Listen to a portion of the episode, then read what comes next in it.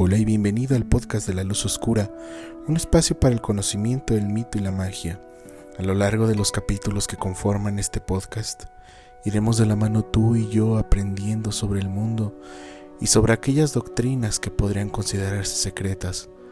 Date la oportunidad de explorar nuevos mundos en las mentes de otros y conformar con ello mismo una visión propia del mundo. Cierra los ojos y déjate guiar por estos tus humildes servidores en un viaje que puede ir más allá de tu comprensión y de lo que habías entendido hasta el día de hoy.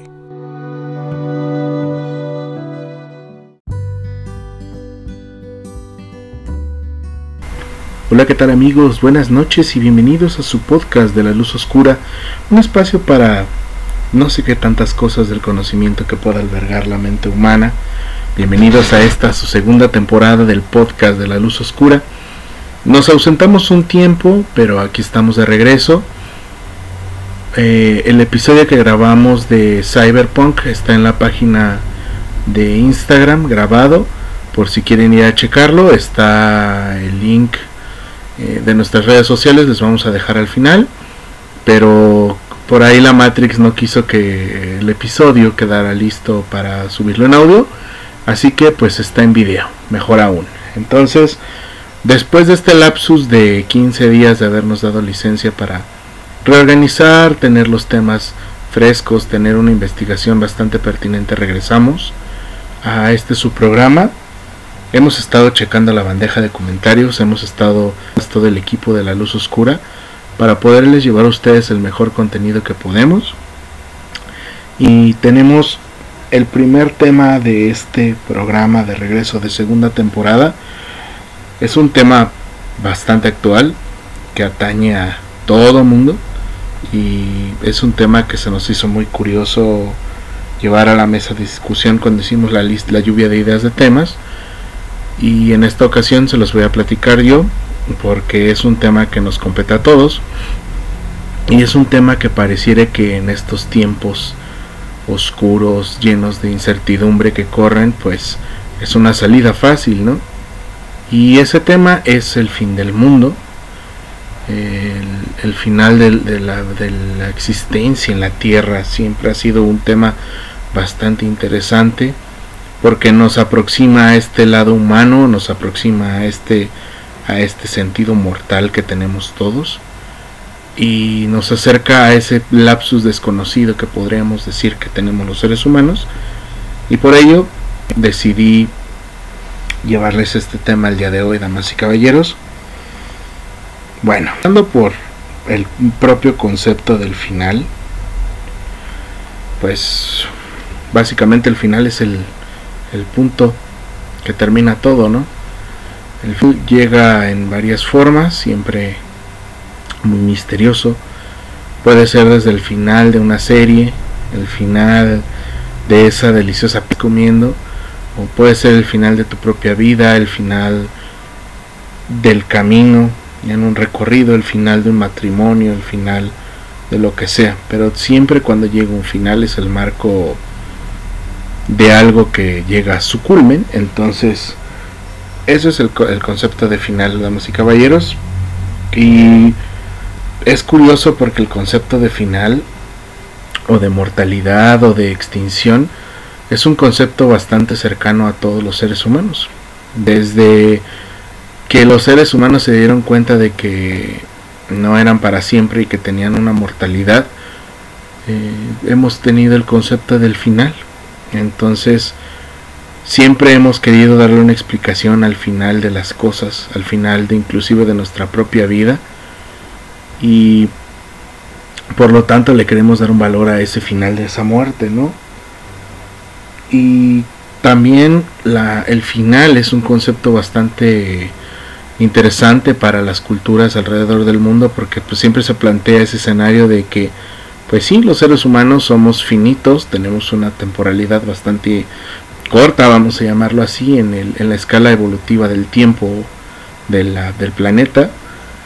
Pero, ¿y qué va a pasar el día que termine la humanidad? ¿Qué va a pasar el día del juicio? ¿Qué va a pasar el día del Ragnarok? En fin, todas las culturas comparten ese, ese mismo punto, ¿no? comparten el mismo sentido del final de los días, comparten el mismo sentido de que tiene que llegar a un final, de lo que existe para llegar a algo mejor, una purificación, llaman algunas culturas y algunas religiones. Entonces, pues podríamos decir que la humanidad está obsesionada con, con, con su propio final y siempre ha estado obsesionada. Desde desde humanos decidieron asentarse en, en, lugares y empezaron a ver su propia mortalidad y empezaron a experimentar cambios en su ambiente que podían ser desde una ventisca, una tormenta, un invierno especialmente duro, experimentaron que podía llegar el final de sus días. Y de una manera más abstracta o con un mayor nivel de conocimiento que sería podría ser el final de los días.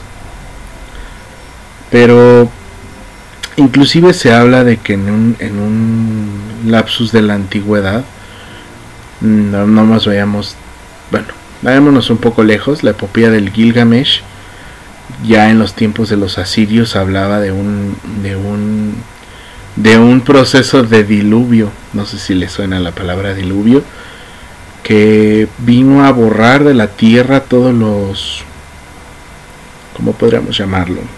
A todos los impuros y solamente sobrevivió una raza de gente pura que somos nosotros.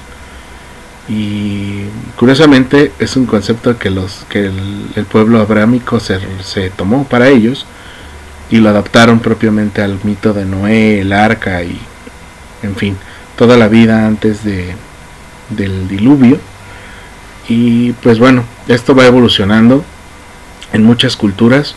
Hay culturas que tienen excepciones bastante grandes y una de ellas, por ejemplo, son los egipcios que los egipcios veían el fin del mundo como una constante y esa constante era de que el mundo terminaba cada día para iniciar de nuevo. Ellos veían el, el mundo como algo cíclico que moría, y volvía a renacer, volvía, volvía a morir, volvía a renacer, volvía a morir, volvía a renacer.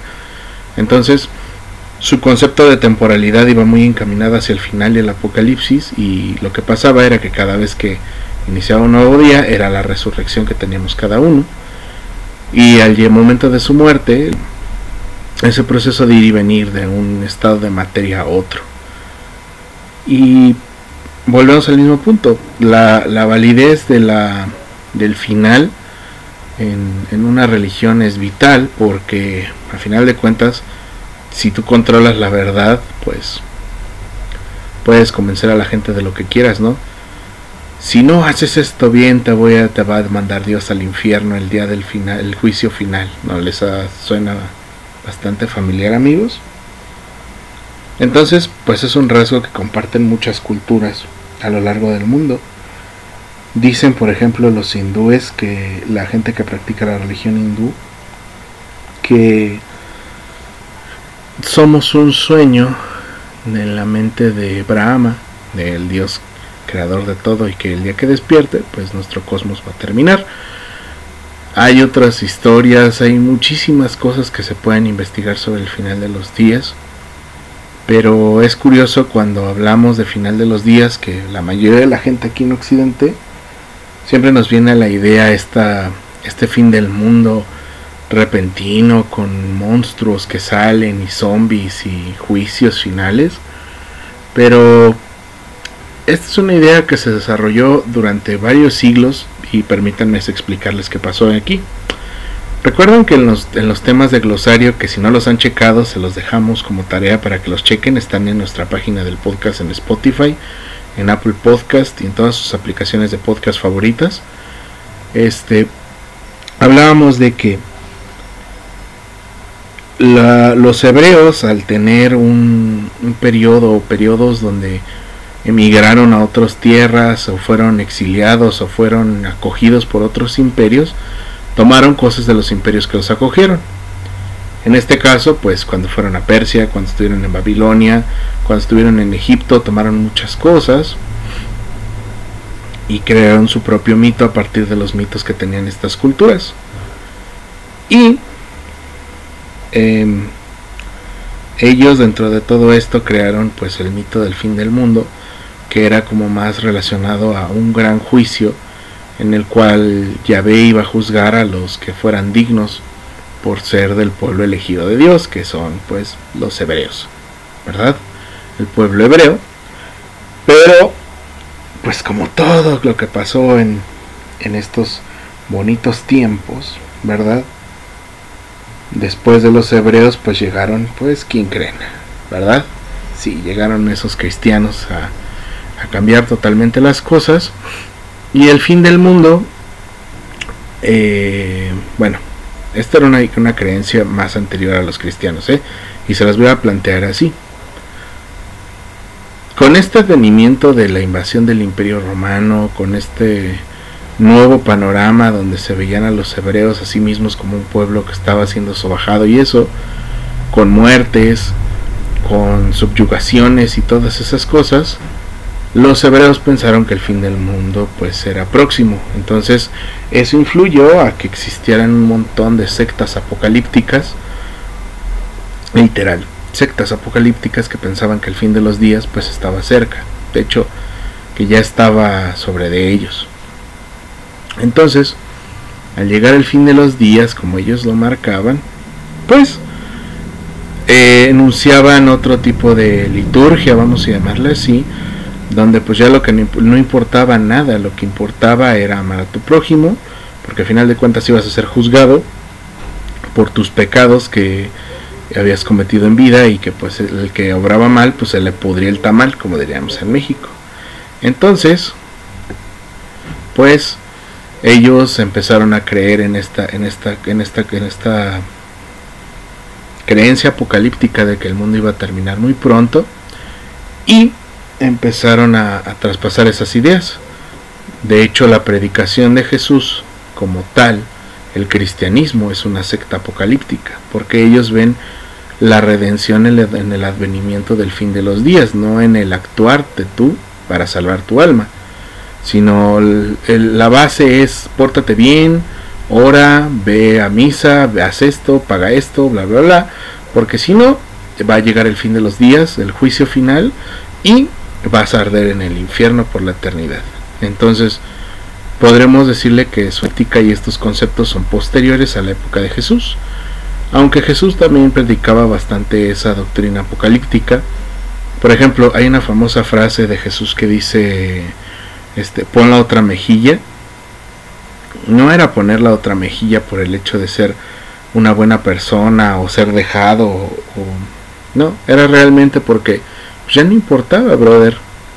O sea, ya no importa que te pelees con el de enfrente.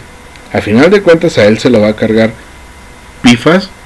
Y si tú eres una buena persona, a ti te van a rescatar en el reino de los cielos. Entonces, esa es la cosa. No es, no es tanto ser buena gente, es hacerlo por un temor al fin del mundo. Muere Jesús. Viene este colapso del imperio, del imperio y de las provincias romanas y se ve este final de los días. Y luego llega uno de sus discípulos más chicos a pues partirle el trasto a todo con una, unos textos bastante interesantes llamado la Apocalipsis o mejor conocido como el libro de las revelaciones que plantea un escenario tengo, tengo que usar estos adjetivos porque vamos a, vamos a adentrarnos en un terreno pantanoso, damas y caballeros. El Apocalipsis no es, un, no es un libro apocalíptico, no es un libro de profecías del fin del mundo. Es un libro de crítica a eh, el sistema romano y el sistema imperial y a los reinos que circundaban la Jerusalén de aquella época. ¿Por qué? Porque Juan se le hace muy chistoso usar símbolos del carnero, los jinetes, etcétera, etcétera, etcétera, etcétera, para hablar de la situación que se está viviendo en el imperio y lo que está viviendo el cristianismo. De hecho, esta, esta versión de, la, de su libro se la dedica a los pueblos de Oriente Medio, predicándose el cristianismo y que tenía un mayor peso pues el imperio romano para castigar a esas personas que vivían en ese lado del imperio. Y lo que marca es eso, o sea, marca por ejemplo una bestia de siete cabezas y diez cuernos, que se puede interpretar como las siete colinas de Roma y diez emperadores posteriores, que marcan un lapsus de menos de, un poco más de 100 años, que caerán y traerá Babilonia la grande y es como es un texto interpretativo. A final de cuentas, si nos fuéramos a decir que las, todo lo que está en la Biblia es en serio, no nos la acabaríamos, ¿no? A final de cuentas, la Biblia es un libro alegórico y es un libro es un libro de consejos como el que pueden encontrar en casa de sus abuelas. Bueno, es más, pueden encontrarlo en casa de sus abuelas también. Esto es una opinión personal y podemos debatir el día que ustedes deseen. Ahí están las redes para aceptar a quien quiera debatir este punto. Pero bueno, volviendo al mismo tema. El libro del Apocalipsis la escribe de manera simbólica para darle ánimos a la, religión en, esta, en este lado del mundo. Y, ¿qué pasa? Que el libro se vuelve un éxito total y la gente empieza a interpretarlo y a darle ediciones y ediciones y ediciones a lo largo de los años.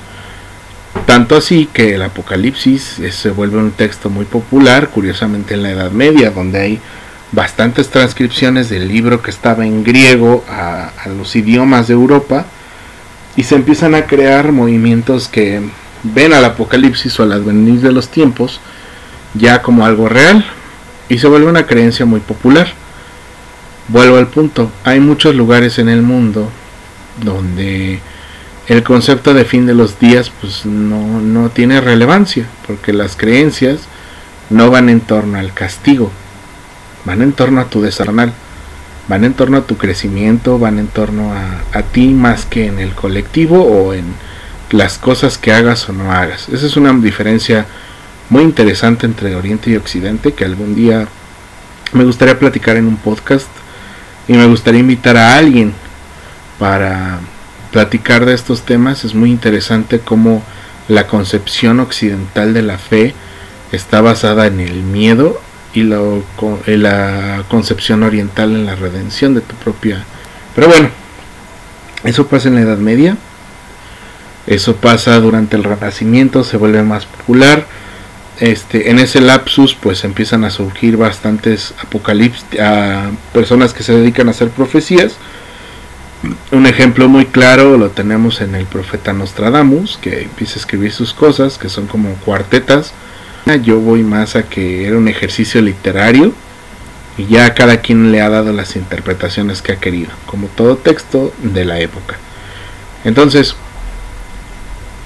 llega el llega el siglo XIX y con esta nueva oleada de nuevo cristianismo, con estos movimientos sociales, con estas cosas que pasan y que hay una revolución mental con el, con el inicio de la revolución industrial, con un ateísmo que empieza a ser un verdadero problema en algunos países. Bueno, problema entre comillas porque están liberándose del pensamiento. Llega el siglo XX y con ello pues el temor al fin del mundo es más patente, ¿no? Digo, todos los países de Europa se metieron en una guerra mundial que nunca acabó. Si en su escuela argumentan algún día para aquellos amiguitos que nos escuchan que tienen nivel de preparatoria,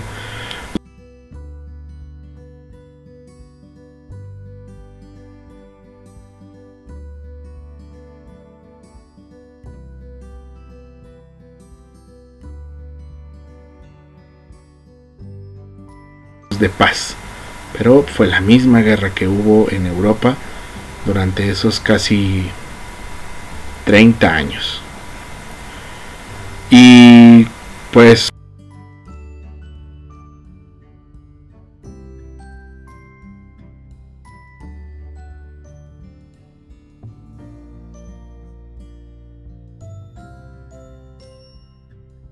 fácil aleccionados con un guía carismático, pues también empezó otra vez esto de las sectas apocalípticas y pensar que el mundo por no seguir el mandato de Cristo o X, Y, Z.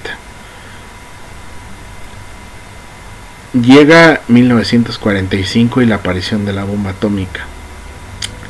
Y eso le da un gran empujón al final del mundo como teoría. Porque ahora aniquilar ciudades o países con un solo botón no, les, no se vayan tan lejos, pregúntenles a sus abuelos o a sus padres o a gente mayor cómo se sintió la crisis de los misiles cubanos, que no se lanzó ningún misil, no, se, no pasó nada, pero pues existe una buena cantidad de armas nucleares en el mundo que pueden destruir todas las principales ciudades en cuestión de segundos. Tal vez nosotros no lo sentimos así porque ya nos hemos acostumbrado culturalmente o hemos vivido suficiente tiempo sin una amenaza real como para hacer de... No lo sabemos. Ese temor latente y nada. Llegó el fin de la guerra, llegaron las guerras de esos conflictos, llegó la cultura hippie en los 60 que expandió todavía más esa, ese sentido apocalíptico. Y digo lo expandió porque mucho mucho trabajo que se hizo era en contra de la guerra, pero pues la gente se lo tomó literal, porque entiéndanlo, cuando escribes algo hay gente que se lo toma literal. Y empezaron otra vez estos movimientos apocalípticos de del final de los días, tanto que en los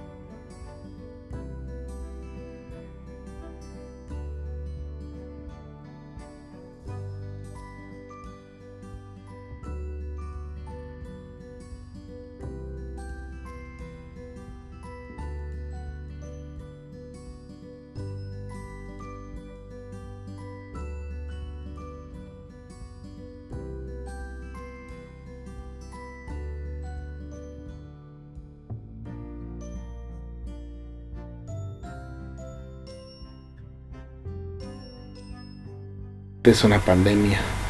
A final de cuentas, ya el, siglo pasado hemos, sobrevivió el mundo una pandemia, la gripe española y la peste negra.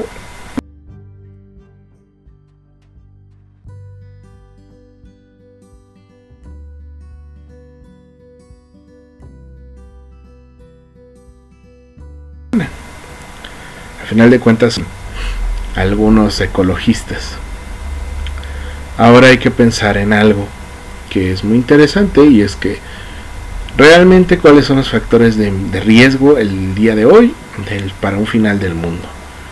Puede ser la pandemia, que no estamos preparados para una pandemia. Eso es un factor muy real. Más agresiva que la pandemia que nos atañe el día de hoy. Seguramente debe haber una muchísimo más agresiva y no estamos preparados. Un escenario de guerra nuclear es muy improbable, pero también es un escenario muy real. También un escenario en el cual la Tierra se vuelva loca y empiece a causar erupciones volcánicas y grandes cataclismos, también es muy real. Y esos son riesgos intangibles que siempre hemos vivido. Pero piensen en algo, gente. Quiero que reflexionemos esto y como verán creo que este porque quiero llevarlos hacia una reflexión bastante interesante. El mundo ha estado a punto de irse a la mierda tantas veces que ustedes ni siquiera se lo podrían imaginar. Hemos sobrevivido a asteroides, extinción y nada, es, ha sobrevivido el planeta y la vida en él ha perdurado.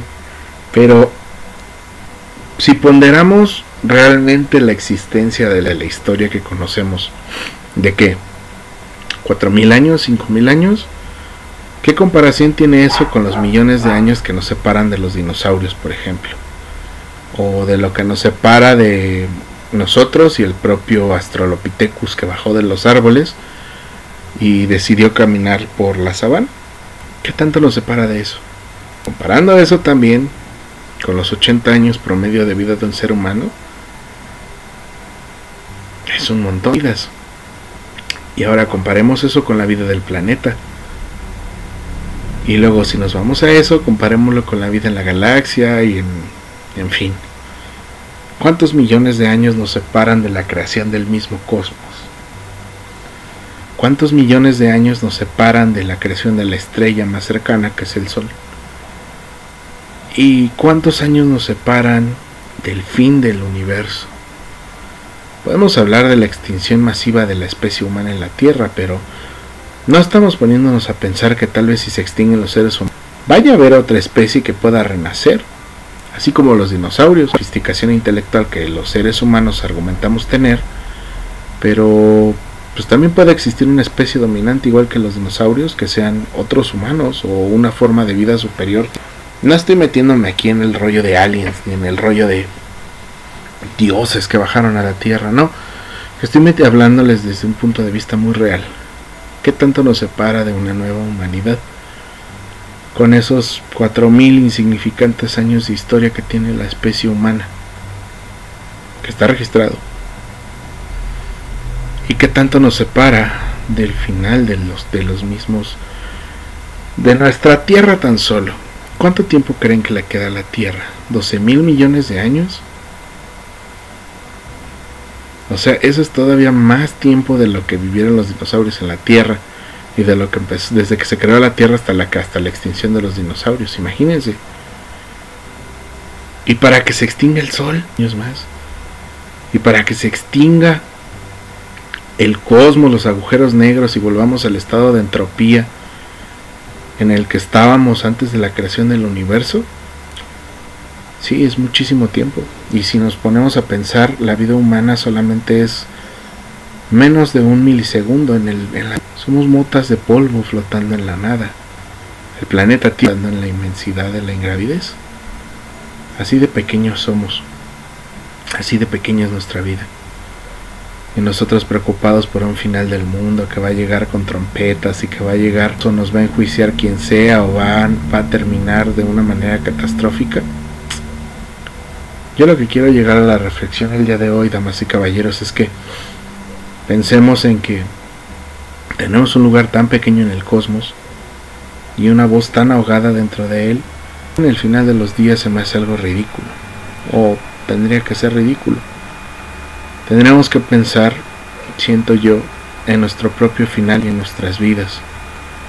Si nos toca vivir una fracción de ese segundo, hagamos que valga la pena. No para ser los grandes hombres y mujeres del mañana, sino para realmente ser nosotros mismos y vivir como hemos querido siempre. Todo el, transcurso de este programa les hemos recomendado que lean, que investiguen, que se informen.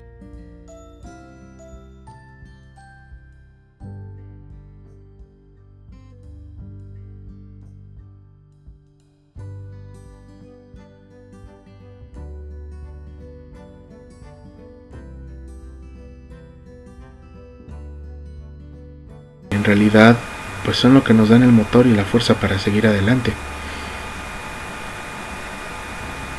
Es bueno sentirse triste de vez en cuando, es saludable, pero no debe ser el eje rector de nuestras vidas. La depresión es un problema bastante serio y siento que mi labor en este programa es promover eso también.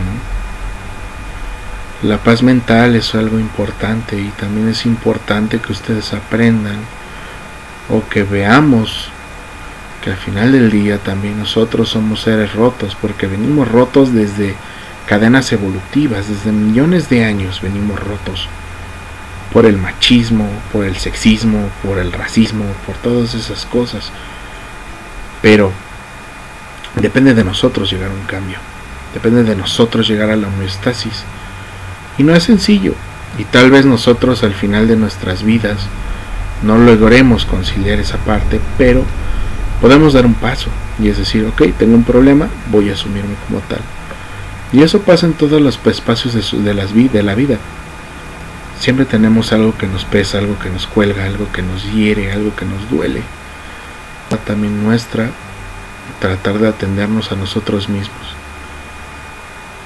Nadie va a ver más por ti mismo que tú mismo. Y creo que la lección de todo esto del final del mundo es pensar que el final del mundo llega cuando cedes y dejas que las cosas te lleven nada más. El final del mundo llega con tu propia rendición, con echarle la culpa al otro, echarle la culpa a las circunstancias y no tomar tu responsabilidad. Es una salida muy fácil. Pero si nosotros mismos nos hacemos cargo de nosotros mismos y somos valientes y decimos, sí, tengo un problema, sí, tal vez estoy fallando en esto, lo que sea, ahí vamos a poder actuar y ahí vamos a poder mejorar para nosotros y después para los demás. Entonces, creo que me salió un poquito del tema, damas y caballeros. Quería platicarlo más o menos porque estos días es algo que hemos estado veniendo trabajando con el equipo. Y nada, creo agradecerles el, el tiempo que nos dieron para escucharnos. Bueno, para escucharme a mí. Tenemos por ahí algunos programas que ya, ya están en... Y quiero agradecerles a nuestros invitados que hemos tenido por el tiempo que nos han dado para estas entrevistas. Esta temporada también va a haber entrevistas, va a haber entrevistas que están retrasadas y hay entrevistas bastante interesantes.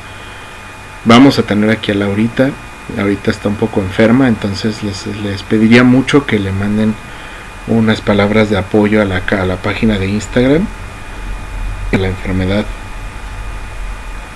Manden ahorita. Y próxima semana en su podcast de confianza, donde pueden mandar ustedes los temas a arroba la luz oscura podcast en, spot, en Instagram y pueden buscarnos en Facebook como la luz oscura podcast igual. Los vamos a estar leyendo, vamos a estar leyendo sus sugerencias. Recuerden que el día miércoles va a haber una lectura de tarot interactivo. Entonces pueden mandar sus preguntas. Las vamos a estar subiendo a la página de La Luz Oscura Podcast en Instagram, porque es más sencillo. Igual las respuestas también las vamos a estar compartiendo en la página de Facebook. Y amigos, estén al pendiente. Lo que más nosotros, si quieren apoyarnos, es compartir este, este contenido. Nos ayudan un montón compartiendo, pasando la voz, pasando el podcast, pasando los temas. Y nada, solamente agradecerles que me hayan escuchado en este capítulo. Cuídense mucho, abracen a los que aman, siéntanse amados y nada. Y nos vemos la próxima semana. Chao, chao.